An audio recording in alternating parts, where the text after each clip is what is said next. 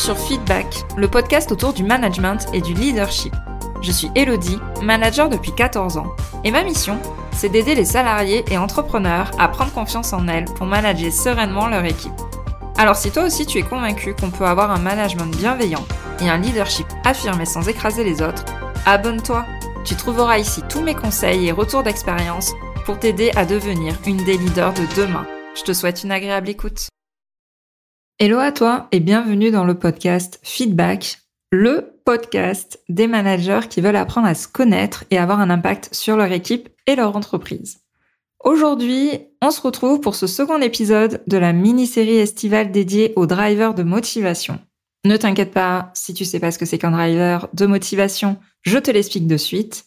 En fait, ce sont des pensées qui traversent notre cerveau, issues la plupart du temps de notre enfance, qui ont été dites par nos adultes de référence, que ce soit nos parents, nos professeurs, nos éducateurs, etc., et qui vont en fait guider nos réactions dans le monde professionnel, mais aussi personnel. Si tu n'as pas écouté l'épisode précédent, il était dédié au Sois forte. Je t'invite à le faire pour avoir une idée de ce driver de motivation qui te pousse à te montrer invincible auprès euh, des autres, aux yeux de ton équipe, de ta direction, de ta famille, etc. Aujourd'hui, on va se concentrer sur le driver soit parfaite, qui concerne en fait les personnes bah, qui recherchent la perfection, qui recherchent les fameux 120% comme j'aime le dire. Je vais te décrire une situation.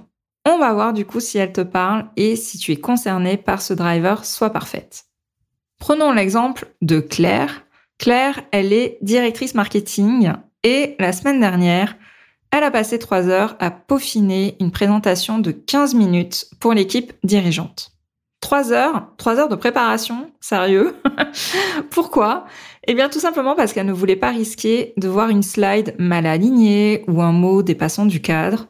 Même après avoir reçu des éloges pour son excellent travail pendant la réunion, eh bien Claire, elle rumine toujours sur cette couleur de police qu'elle aurait pu choisir différemment ou cette slide qu'elle aurait pu rajouter ou qui était mal alignée ou qui n'était pas en harmonie au niveau des couleurs avec les autres.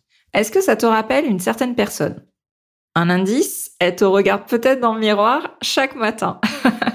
Alors, si tu as le soi parfaite, ne t'inquiète pas, il y a moyen de voir ce qu'on peut mettre en place pour aller au-delà de ça et je vais te donner tous mes meilleurs conseils directement dans cet épisode de podcast. Le soi parfaite, ce n'est pas juste une recherche d'excellence c'est une quête du jamais assez. Et on va pas se leurrer, spoiler alerte, ça ne se termine jamais. le soi parfaite, c'est cette petite voix qui te dit peut-être que si tu vérifies encore une fois, tu trouveras une erreur que tu as manquée. C'est en fait le fruit d'une culture qu'on a, notamment en France, qui valorise la perfection, que ce soit à l'école, euh, au lycée, à l'université, etc. C'est une culture qui nous enseigne que pour être estimé, on doit être irréprochable. Et ça peut remonter à cette fois où tu as eu un 19 sur 20 en maths et que quelqu'un t'a dit non pas bravo, mais il est passé où le point manquant? Pourquoi t'as pas eu 20 Tu vois, c'est vraiment lié à ce genre de choses qui s'est passé dans ton enfance. C'est aussi cette voix qui te chuchote des choses comme euh, si c'est pas parfait, alors c'est pas assez bien. Ou alors, bah, les autres, ils vont forcément remarquer cette minuscule imperfection Qu'est-ce qu'ils vont penser de moi? Je vais passer pour euh, quelqu'un qui est nul, qui n'est pas professionnel, qui n'est pas à sa place. Voilà ce que c'est que le soi parfait.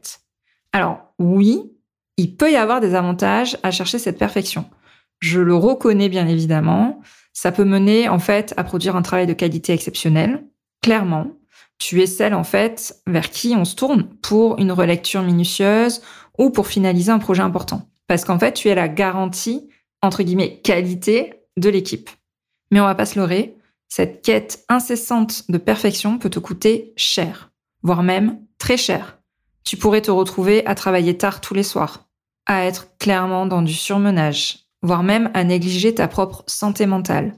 Je parle au conditionnel, mais ça peut clairement être le cas aussi actuellement. Il y a aussi, d'un autre côté, le risque de procrastination. Parce que si quelque chose ne peut pas être parfait, pourquoi même commencer en fait? Et ça, c'est des pensées que j'ai eues plusieurs fois. Alors du coup, comment est-ce qu'on peut faire pour surmonter ce driver et pour mieux vivre avec? J'ai envie de t'inviter à penser à ton jean préféré. Tu sais, celui que tu adores porter, qui est peut-être un peu usé, avec une tache ici ou là, ou un petit trou au genou. il est pas tout neuf, il est loin d'être parfait, comme ceux qui sont euh, encore euh, sous plastique en magasin, euh, sur les cintres, prêts à être achetés. Pourtant, c'est précisément ce vécu, ces marques d'usure, qui le rendent si confortable, si unique, et qui te donne cette assurance quand tu le portes. Oui, oui, parce qu'on se sent badass des fois quand on porte notre meilleur pantalon, même si, voilà, il a ses petites imperfections. De la même manière, ce n'est pas ton côté parfait. Ce ne sont pas tes perfections, mais plutôt tes petites usures comme ton jean. Ce sont tes petites expériences, tes petits échecs, tes petits défauts qui vont te rendre authentique et confiante dans ton rôle de manager. Oui, oui, je t'assure.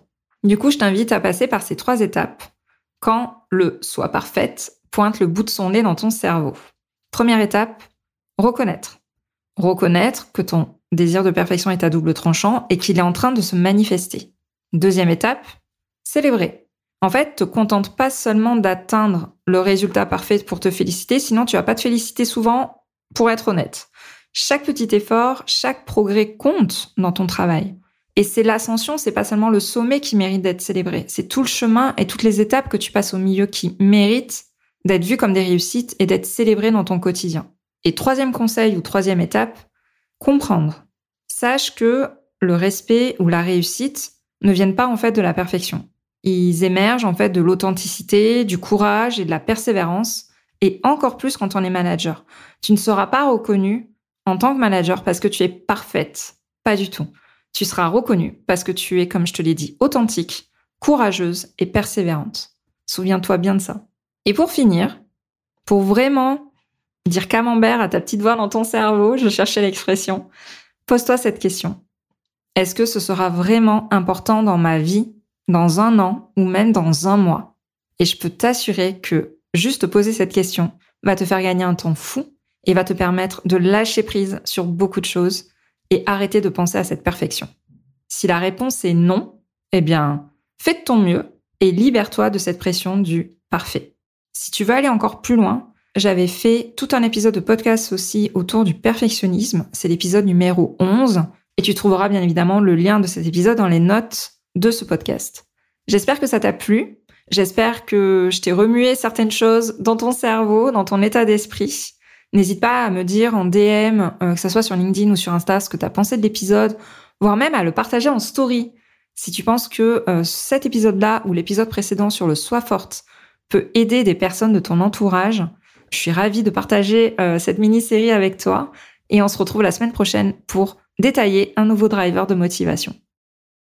Je te remercie d'avoir écouté cet épisode jusqu'au bout. Si tu l'as apprécié, je t'invite à t'abonner sur ta plateforme préférée et à me laisser un commentaire 5 étoiles. On se retrouve au prochain épisode pour parler management et leadership.